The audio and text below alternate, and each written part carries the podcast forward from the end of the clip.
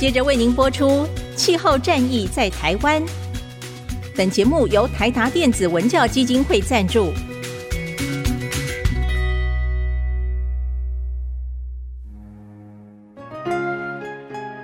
换装一颗 LED 灯，一年减碳七十公斤；喝咖啡使用环保杯，一年减碳四点零一公斤。上班出门前记得把保温电热水瓶的插头给拔掉，一年减碳一百五十七公斤。面对气候战役，对抗地球暖化，可以是个人的事，更需要政府及企业的参与。台达电子文教基金会邀您一同寻找既能提升生活品质，并可大幅提高能源使用效率的提案。欢迎收听《气候战役在台湾》。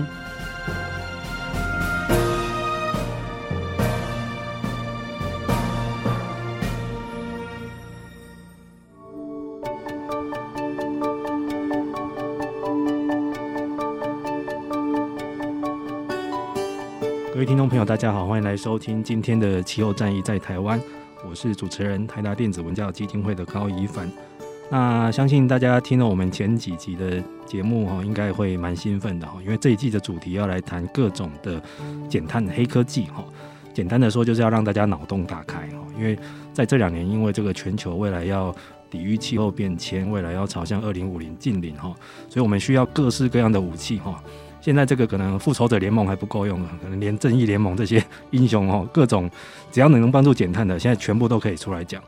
但是就是未来的应用会百花齐放，那也当然会有很多很多的讨论跟想象空间在这样子。那所以，但是大家怎么关注网络上的舆论讨论这一块呢？还是说很多争议性的一些技术哈，譬如说像核能，或者是已经在实验中的核融合，甚至于说夏天到了，最近涨电价。那到底节电这个本身有没有用？我们省的辛辛苦苦省那么多电，会不会又被别人浪费掉了？还是说，那我省下来这些是隐形的电，这些扣打可以怎么去使用？哦，这中间有很多的想象空间在，所以我们这一季的节目会邀请到各式各样的专家，而且我们现在邀的也不限于，就是以前我们可能都是邀这些。真的是很懂这门技术的一些学院派的教授们，或者或者是本身是一些研发人员来讲这样的技术。我们也邀请到一些像是舆论界的 KOL，甚至于是媒体朋友们，或者是分析师、产业的分析师，从投资或应用金融的角度来看，这些技术有没有未来的前景，还是说有存在一些什么样的应用的罩门这样子哈？所以，我们这个节目在二零二二年就让大家对黑科技脑洞大开一下。那今天邀请到的来宾蛮特别的哈，我们很少到邀请到这种网络界的 KOL，他是泛科学的共同创办人及知识长郑国威先生。Hello，大家好，我是国威。对，其实郑先生已经在于创立这个网络的科学社群已经有很长久的经验哦。除了泛科学之外，之前包括这个 Global Voice 哦，还有泛科技，甚至于说娱乐重疾啊，还有 N-Post 的这个公益交流站哦，都是他创业的一领域之一这样子。我先问一下国威兄哈，这个国威兄当初怎么会想要成立到泛科学这样的一个知识型的社团？因为据您本人说，其实科学并非你所长哦，而且以前曾经在学习过程中为数理所困这样子，怎么后来会投入到这样的一个科学的社群？哦，这个讲起来大概要讲很久哈，那就今天呃大概没有办法。太完整讲这段人生故事哈，其实也没有必要。不过呃，可以跟各位听众分享的就是，其实我觉得人生很多事情都是误打误撞哈，很难说哎，我就是下定决心要做什么，然后最后就真的成为什么这样子。那做饭科学其实是一个机缘哦。那当初的确并没有想说有一天会来做科学传播，但是一直以来就在想网络科技跟传播这件事情。特别是在大众媒体式微的情况之下，如何利用网络科技把传播这件事情做得更好，一直是我在研究跟实践的事情。那之所以会结合科学这个议题呢，其实是因为自己小时候其实是也算是一个科学少年哈，很喜欢科学，但是在大概念国中、高中这个阶段呢，就被数理科目这个给。给挫折了哈，就觉得说，发现自己对这些科目反而是抱着一种很强烈的反感，嗯，所以有很长一段时间都抗拒数理这些知识，甚至有点恨意，好抱持，因为其实觉得说这些学习啊，这些考试啊，给自己带来很大压力跟折磨。嗯，那但是呢，离开中学那个环境，到大学，甚至到研究所，重新的发现到我们的生活当中，无时无刻都充满这些知识。而如果不了解这些知识，或是一直去抗拒的话，其实你很多你是没有办法做出好的判断。嗯。就如同我们今天要讲的能源，呃，如果说我们又面临一次的公投，那公投又跟能源有关，嗯，身为一个抗拒这些知识的人，我要怎么有办法去投下这一票呢？嗯，我这一票是不是乱投呢？那我投下去这一票之后，对于我的未来世代，对我的小孩的影响是什么？嗯，所以我就开始反思这些事情。那后来，呃，就是刚才有讲到因缘巧合啦，所以接下了一个任务，然后要开始做一个科学传播的网站。然后一开始也没想说呃要把它发展成一个创业，嗯，不过后面就发生很多事情，让我们走上这条路这样子。其实这个国威兄的经历，应该是台湾很多青少年哈，或者是同学们共同的经历。像我那个，我有两个女儿哈，现在老大是国一要升国二哈，然后通常平常功课是妈妈在负责盯啊哈，那但是妈妈已经到了一个国中数学她无法处理的、无法教导的状态之下，因为妈妈跟我一样都是文科生这样子。然后老大对于这种数理科的测验成绩就是起起伏伏这样子，然后就是也是会有挫折感，就是已经我已经害很害怕他会慢慢陷入放弃的状态，但是是因为考试的这种这种流程是让他影响他的兴趣，但是你说这样就扼杀了一个人对于科学或数理方面的一个好奇心，真的是太可惜了。对对，那幸好就是国威兄后来哈有这个在人生职涯的转换上又回来了，而且是。呃，创造了一个台湾最有影响力的科学讨论的社群，这样子。那一开始一样，先开门见山，直接单刀直入问您哦。嗯，在泛科学这么多充满知识学位的网友们，嗯，卧虎藏龙的网友们，对于各种跟气候变迁或节能减碳相关的一些技术的讨论，嗯，最热门的是哪几项，或者是大家最常吵的是哪一些？嗯，其实能源或者说环境气候议题在泛科学上一直都是热门热门的话题啦。嗯，呃，虽然说因为我们是泛科学啦，并不是只谈这些领域，谈的范围有点有点有点广哈。嗯、那但是这几个议题的确都很热门。那特别在过去几年，刚才有提到，呃，台湾有好几起公投的题目都跟能源有关。嗯、那泛科学一直以来都还蛮跟时事连结的，所以也会有一些相关的文章。举例来说，在呃上上次的。这个公投有包括电业法第九十五条，呃，第一项是否要废除？好，也就是说所谓的以核养绿公投，嗯，又或者说有最近一次的核四是否商转公投，嗯。啊，又或者说，呃，燃煤电厂是否要新建或是扩建？嗯，还有火力发电厂的发电量要不要逐年降低？嗯，啊，另外大家应该也都还记得，桃园的第三天然气接收站是否要新建？这个接案、啊、对，这所谓的早教公投。嗯，所以其实这些公投，应该说我们在公投题目里面跟能源有关的占比非常多，哎，所以这也是呃，我们泛科学上很多网友。特别关注的议题，那这里面当然，呃，泛科学没有办法，就是就所有面向，包括社会啊、经济啊，这所有的面向来讨论。但是我们会尽量从科学的面向来提供给大家一些可以被验证、可以被检查的知识。嗯、好，我觉得科学大概就是这样，我们能够提供一些好的知识，然后开放给大家来做讨论跟检验。嗯，对。那当然，另外每当停电啊，或是涨价啊，每跳电或涨价的时候，对对对对，电费涨价也会引来一波讨论。嗯，呃，那最近因为算是欧盟在讨论说，核电该不该算是绿能？好，嗯，或者说天然气，好，一些符合限制的核能或天然气能不能被纳入永续金融投资类别？嗯好，那在一些媒体的报道当中就写的很简略，就是说啊，欧洲人觉得核核电也是绿能啊，天然气也是绿能啊。嗯、那反对者就会说啊，这漂绿啊，什么什么。其实这里面有很多的讨论啊，我觉得像这种比较细节的这些部分，也是我们读者很关注的。对，那减碳的话，大部分人都是保持蛮正面的态度啦。哦、对，因为有很多的科技嘛，然后大家也都蛮期待的。那有一些黑科技，像是地球改造。地球改造，地球工程。哦，是是，对，呃，比如说把太阳的辐射，嗯，挡回去，在云层里面装玻璃反射回去，呃，这种是有，比如说空中撒太白粉哦，对对对，就是在，我不是说你就是造云，好，创造更多的云，好，或者说释放一些微粒，哦，我们现在说空气当中有微粒，这个 PM 二点五、PM 十其实不是好事啊，可是如果说你要为了降低辐射线直接进入大气层的这个问题的话，所以释放微粒反而变成一个方法，嗯、好来将阳光反射回去。那当然，另外还有像碳捕捉、碳封存，好这些做法。对，所以对于减碳，大家还蛮开放式的哈。但是反倒也是能源常常会有一些比较极端对立的意见在里面站来站去嘛。呃，因为我觉得其实这是比较可惜的事情啊。嗯，也就是说，由于能源这个议题，它牵涉的不是只是单纯的科技，嗯，所以很多人有很多的情感投入在里面，然后有很多的言语在那么长的时间里面不断的被、嗯、被当成武器来攻防，嗯，所以大家对于这些科技有一些刻板印象，嗯，哦，就觉得永和的人是怎样，反核的人是怎样，是。那他被。贴上了一些标签，那人们现在就因为这些标签而对这些技术有一些有有一些喜恶，这样子，那我就觉得蛮可惜的。是，其实这一点我之前跟一些美国的朋友有讨论到哈，因为像在这个之前美国总统川普任内哈，那时候其实他们就意识到一个就是呃，这个 climate change 哈，这个气候变迁在美国不是科学议题，也不是环境议题，是政治议题。嗯，所以就是他的政党属性就决定了他们的支持的态度，反而就是他的科学讨论就少了一些这样子。那如果落入这样子的意气之争，就是蛮可惜了哈。那倒是很好奇，就是身为一个平台好了，你们会介入这种用户跟网友之间的争辩吗？还是说没关系就开放他们去吵？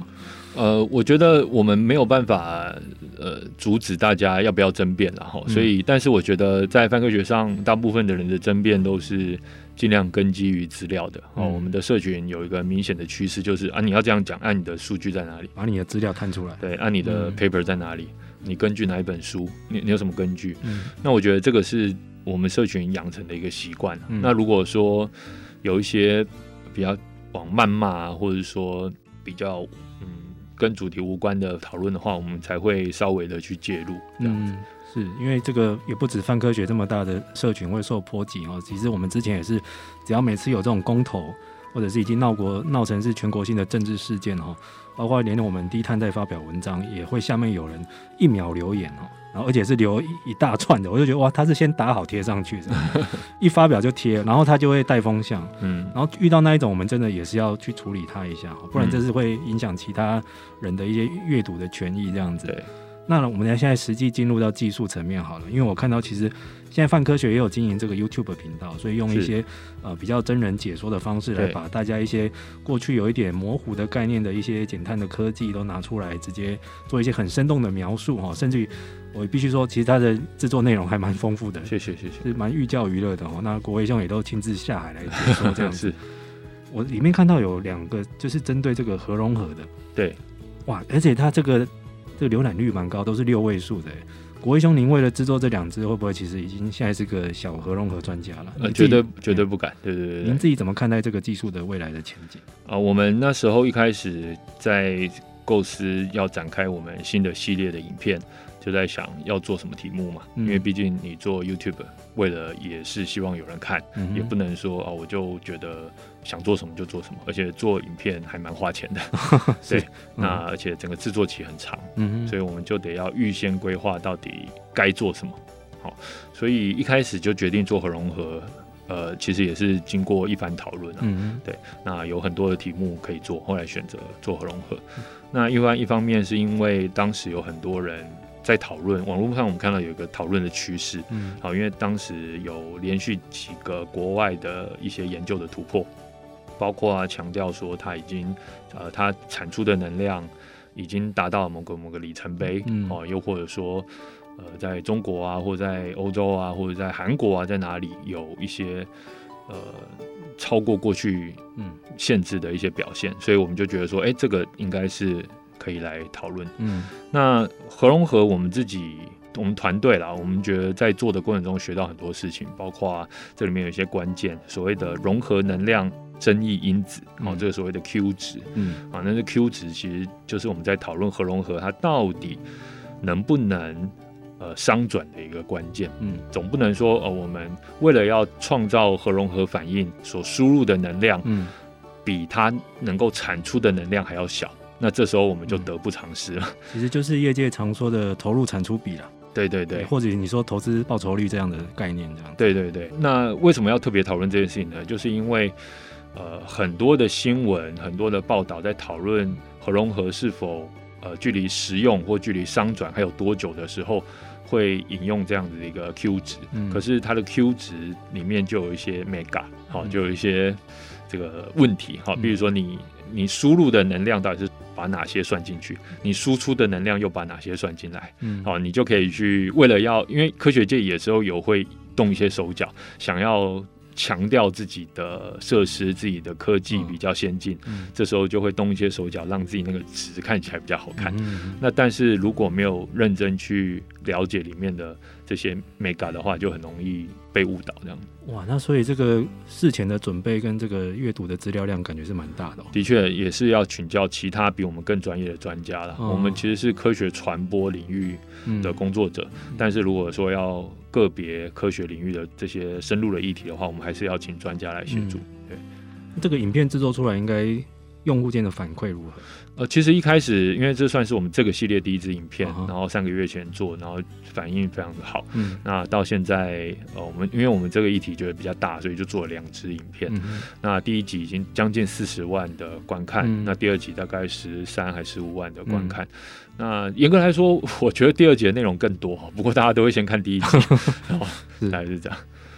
那那你后来？自己做完整个深思熟虑下来，您看好这个吗？因为对于核融合，大家都觉得啊，未来的终极方案啊，因为真的好处很多哎。但是为什么每次我们都要再等二十年，再等四十年？对，其实因为做的过程才会发现说有新的限制出来。嗯、那大家知道核融合就像是打造一颗人工的小太阳一样。嗯、我们在应该上个系列的蜘蛛人电影当中有那个八爪博士嘛？八爪博士的那一个其实就是一个核融合的感觉。八爪博士他之所以要做出那个八爪。就是为了要控制那个人工小太阳，嗯，好，所以说那个八爪是一个工具而已，那不是他本来要做的东西。但是为了要控制那个人工小太阳，所以他做出那个八爪。那当然那是科幻电影，那实际上的融合，它就会用呃。电浆来，嗯，把这个核融合反应给局限住。我们说磁拘束这个核融合反应，哈，就是用磁力，哈，那个电浆把它拘束在里面。那其实为什么说这像人工小太阳呢？因为太阳就是透过核融合的方式来产生源源不绝的能源。嗯，好，那我们严格来说，我们整个人类在地球上所享用的，就是所谓的太阳能，就是核融合能源。那因此，我们人类当然会想说，如果我们这个地球上自己控制核融合能源的话，那不就太棒了吗？以后人人都有一个太阳。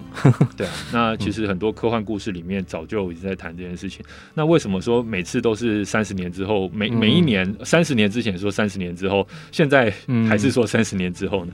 一方面，其实投资跟技术有没有到位是一件事情，好、嗯，因为中间也有一些事件造成大家对核融合这个技术有所疑虑，嗯，比如说中间有科学家在研究上造假，哦、嗯，声称自己做出了冷融合技术，嗯，也就是说在不用那么高温高压的情况之下就可以创造核融合，嗯，那这当然大家就说哇，好厉害哦！如果说可以不用创造那么高温高压的环境就可以核融合的话，那整个实现的机会就高很多嘛。嗯，那但是后来发现说这个其实是造假的，哦，或者说他研究有很多瑕疵，在这样情况之下就会打击大家对于这件信心，嗯，所以大家。就会呃，又又把这个注意力往别的地方投入这样子。嗯、那现在在谈核融合，我们有时候会听到一些新闻啊，像是哎某某小学生、某某中学生、某个少年天才啊、呃，对对对，少年少女都可以说，通常是少年啊，不知道为什么少年很喜欢做核融合来证明自己这样子。嗯，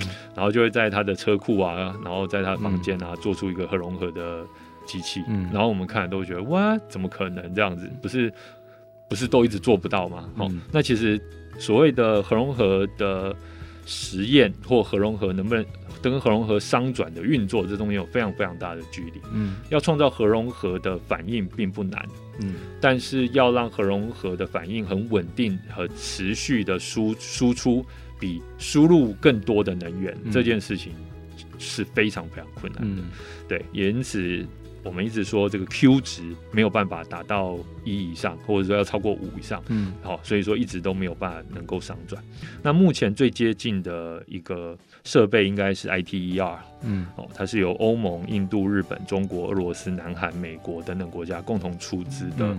呃，刚才有讲到的磁局线核融合设施这样子，那它是预计在二零二五年，也就是大概三年之后，就会进行初步的电浆测试，嗯，然后再过十年，二零三五年呢，会进行刀跟穿的核融合实验这样子。那刀跟穿其实就是这个氢的同位素，哈、嗯，所以其实在这样情况之下，预计好这个输出功率可以达到五亿瓦特。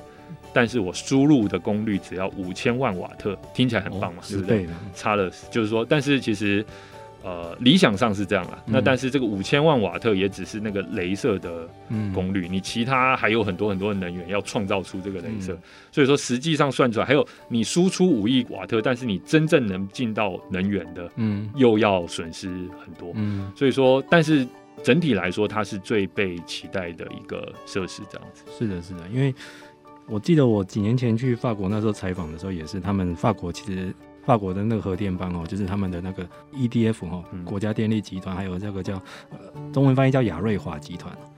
其实他们对于 ITER 啊，就是刚刚呃那个国威兄提到的这个热融合实验反应炉，也是充满信心，也是觉得这个到二零三零四零绝对是可以成为主流之类的哈。只是说这项技术到了。这半世纪来，因为很多的一些核灾的事件，哈，引起了很多的讨论跟疑虑，所以对于它的整个安全性，还有到底未来投入的进程会受到这些政策的阻挠，因为有时候是变成说社会已经无法接受，或人民的担忧大过他的期待值这样子，还有到于刚刚像国维兄讲的，就是到底实际上有没有这个经济价值。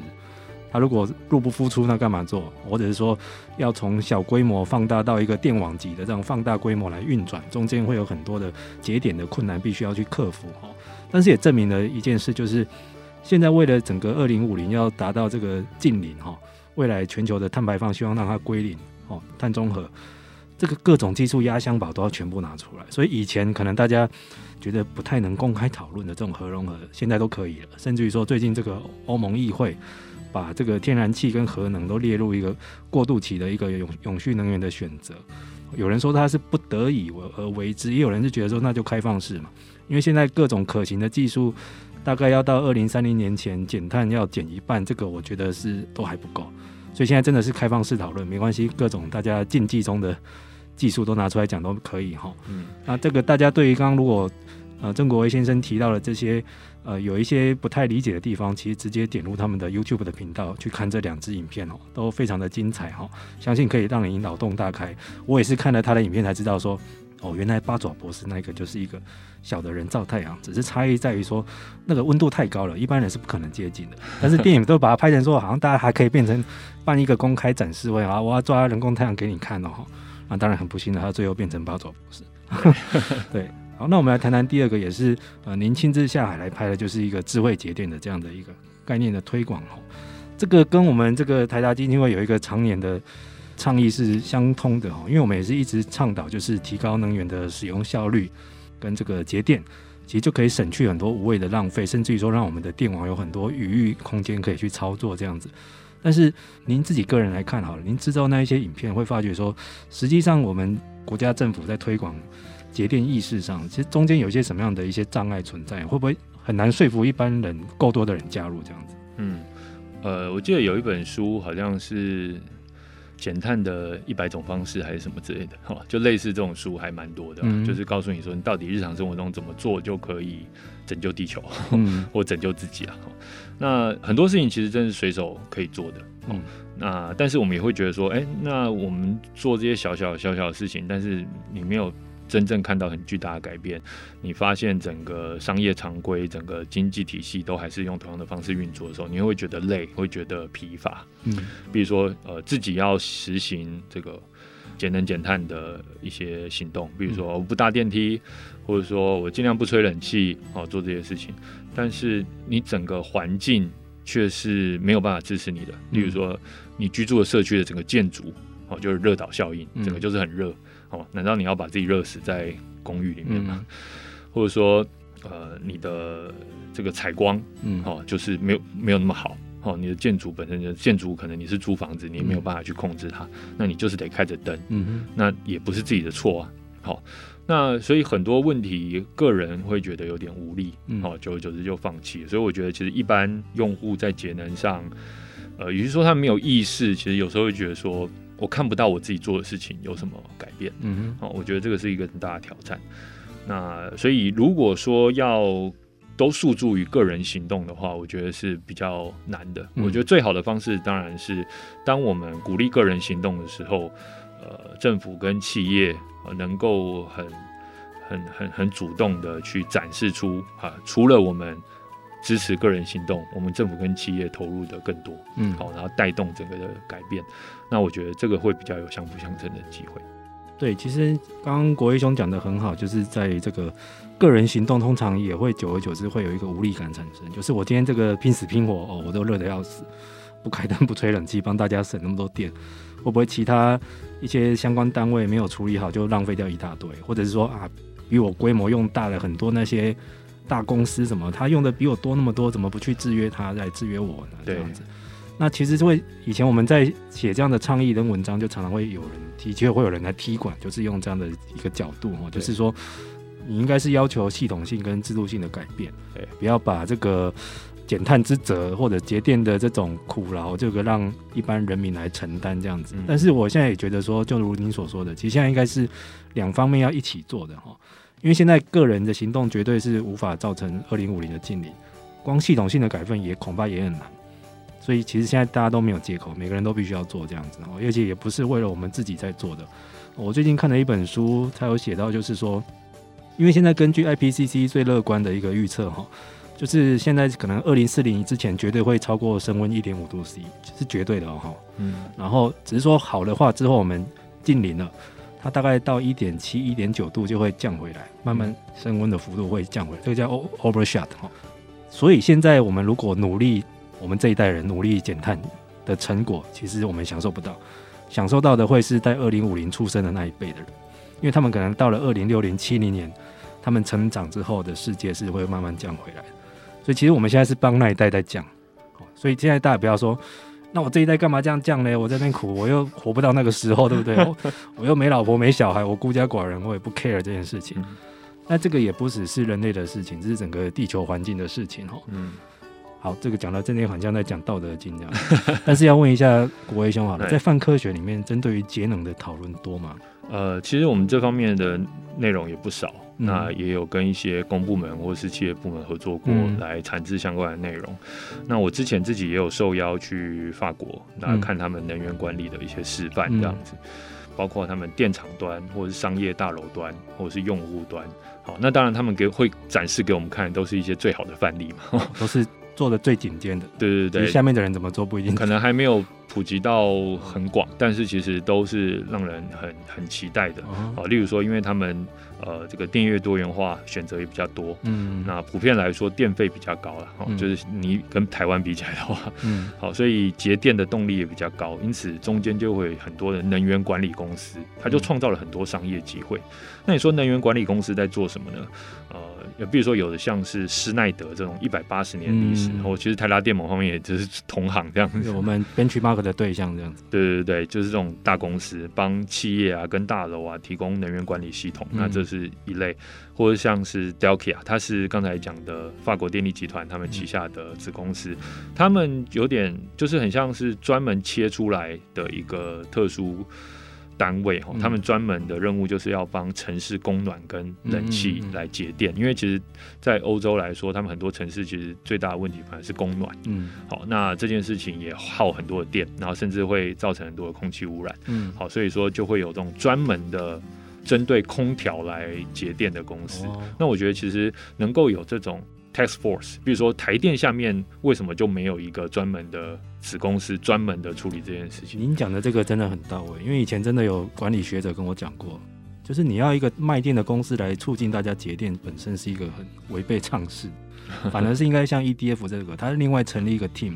专门他有自己的 KPI，有自己的任务，有自己的目标，那我觉得这个会比较有机会，嗯、要不然其实他就会。在一个很大的组织下面，然后嗯，目标就融化掉这样子。嗯、那另外也有很多的新创公司，比如说我们去拜访一家公司叫 Energy Pool，Pool、嗯、其实就是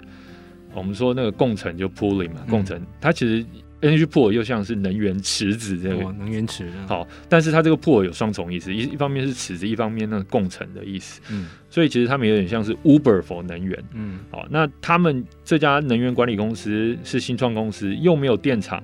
那到底做什么能源管理？其实他们就是去跟用电大户签约，就是说，哎，我可以帮你们节电，哎，你们那你怎么帮我节电，对不对？好，那他当然就是要跟发电端也谈条件，因为怎么跟发电端条件？发电端不希望用电大户用在同一个时间用那么多电，造成他们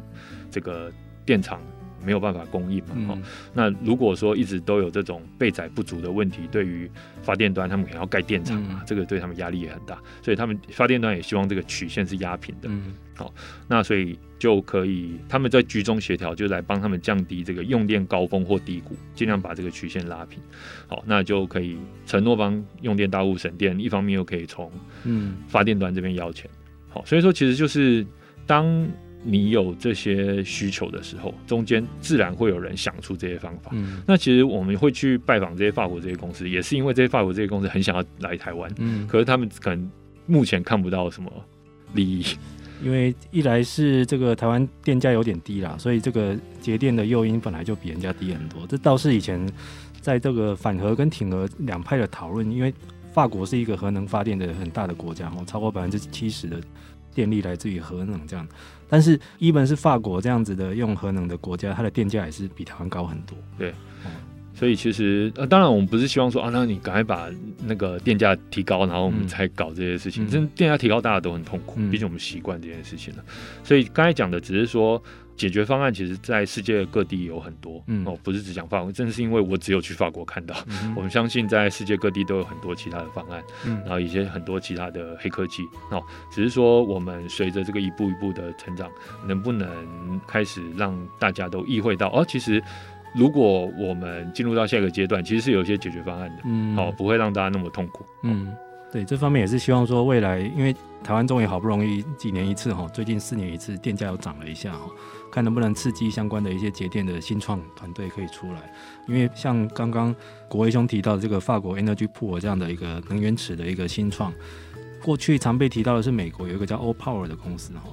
其实它就是帮这个电厂做这个数据探勘，然后去促进这个节电的诱因。因为国外的制度跟台湾不太一样哈。它是允许很多电力公司一同供电，但是政府会对他们有些要求，比如说有些要节电的义务，你每年必须要节多少度的电，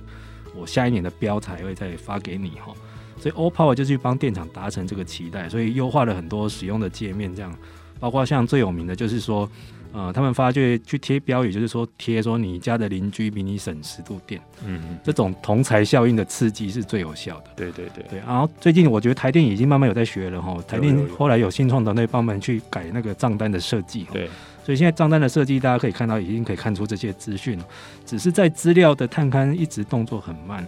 因为好像我们国家的法令是不让用电资讯这些不能拿去做商业使用这样子。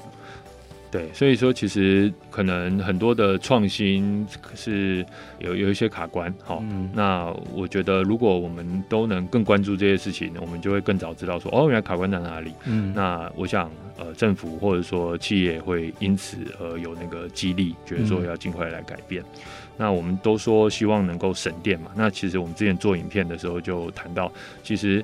呃，不管我们说是世界关灯日，或者说大家这个尽量。这个少用电、少吹冷气，其实目的倒不是真的把电省下来，然后能够存在哪里，因为台湾现在的电还没有到这种程度，可以把电存在哪里这样子。除了一些抽蓄水利了哈，那但是大部分的时候我们。如果能够更省下电的话，其实是增加机组休息准备的时间，嗯、让这些备用容量能够在合合理范围之内提高。那有点像是我们篮球员哈，我们让先发球员可以下场休息。那目标就是说，哎、欸，如果这样子曲线一直不会太有一个高峰的话，嗯、那可能可以省下一座电厂的需求。嗯、那我觉得这个就是所谓的电力管理、能源管理很重要的一个任务。是的，所以这个节电虽然说一般民众一直探说它是一个看不见的东西，也不知道自己节的可以被怎么样使用哦。但是就像刚刚提到的形容，就是其实它蛮像一个最佳第六人哦，可以让主力先发，可以下场休息的时候战力可以维持平衡。因为像其实现在台湾的电网的挑战，因为今年几次的跳电，大家又蛮担心的哈。因为现在我们的电网的这个备转容量又掉到这个六趴上下的这个危险的边缘哈。但是其实就是大家如果多省一度电，或者是以后大家可以多不要一直集中在尖峰时间用电，因为现在全台湾都是为了夏天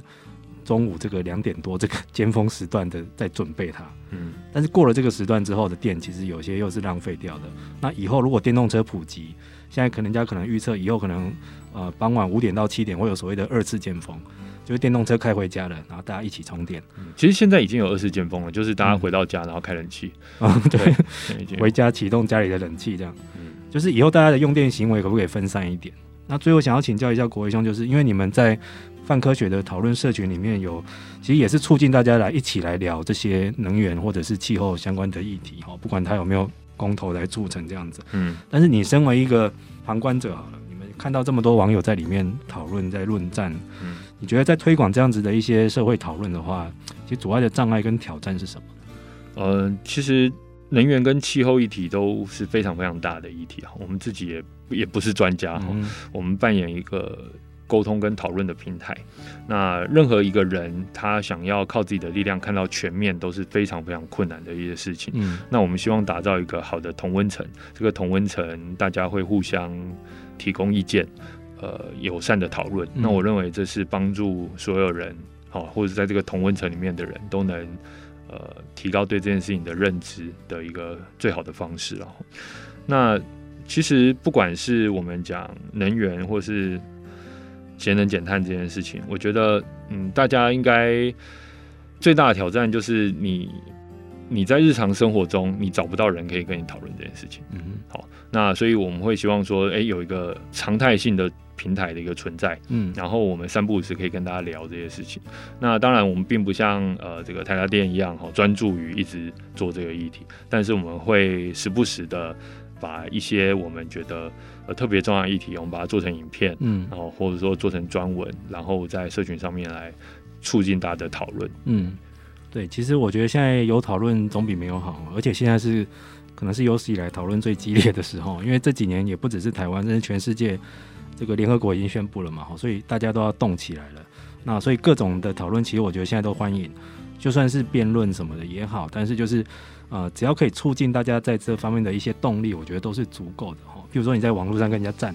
哦，战能源战了好久之后，呃，出去买饮料的时候就可以想说，诶、那我要不要用吸管？我可不可以？譬如说我自带一下环保杯，我起码尽一份心力嘛。哦，在于我个人使用没有任何妨碍的状态之下，或者说你会比较了解哦，原来现在自备环保杯要、欸、可以折抵五块，这个、嗯、这个政策。如果有当初有政府提出的时候，你会觉得可以，嗯、你会觉得支持这件事情，应该是要支持的。对，你不会说哇，那这样又变相涨价啊，这个成本要嗯呃要就是影响到我们一般人。就是说你会你会比较去了解说这些政策或这些事情它背后的逻辑是什么。嗯、好，那我觉得对整个往正向的的路径走都是好的。对，其实这个。这种很生活化的议题，我之前有跟我的一些同事讨论过哈，就是之前在政府还没有立法要求，他这次是立法要求哦，就是饮料业者要五元以上的折扣，来鼓励大家使用环保杯自带的哈。其实那时候以前我记得那个小七哈 Seven，他以前就会对，譬如说自备的有三块对左右的优惠，然后有时候会到五块之类的，不然就是它会涨价之类的哈，就是他有一次涨价，就是譬如说一起涨五块。有带杯子的可以减五块之类的。嗯，我那时候朋友就非常先知灼见，他就说，其实这个不符合消费心理学，应该是说以后呢，除了自带环保杯的人以外，一律涨五块。嗯，应该是你不这么做的人，全部都要面临涨价，这样才对，而不是说现在我们要自己花功夫准备的这比较环保的人。才能享受到那些卑微的那个 优惠，这样子哦。以前有时候我们像我们同事很热血，还带锅碗瓢盆去买麦当劳的，还被店家给白眼这样子。对啊，的确，这个损失趋避嘛，哦，我们人的心理就是这样，我们不想要损失，所以说就像呃，您刚才讲的，呃，换个方式来诠释这件事情，其实大家的动力可能会更强。是。好，那今天很高兴邀请到泛科学的共同创办人暨知识长曾国维先生来到我们节目中哈。那相信到未来以后，这个能源跟气候减碳相关的技术，应该都是你们里面会很常去提到的。我们也很欢迎各种这样子比较呃正面的一些科学讨论都可以在各地去发生这样子哦。那不过也是要小心，太多很热心、很恐怖的狂热的网友哈，请手下留情哦，不要一直到处每个地方我都看得到你。你们有遇过这样的网友吗？就常常会来冤鬼缠身，一直纠缠不放的。哎、欸，其实还好，因为我们已经做了十几年了，所以而且我们做的议题比较多。嗯哦，所以觉觉觉得我们对这件事情是蛮蛮习惯的。对，OK，好，就是牌子老信用好才撑得住。对，好，那今天很谢谢曾国威先生来到我们节目中。谢谢。那我们气候战役在台湾的已经转型成 Podcast 的，现在到三大的平台上，分别是 Google、Apple 还有 Spotify 上面都可以收听哦。那也很啊、呃，希望各位网友给我们支持跟订阅的鼓励。好，那今天的节目就到此为止喽，我们下次再见，拜拜，拜拜。以上节目由台达电子文教基金会独家赞助播出。台达电子文教基金会邀您一起环保节能爱地球。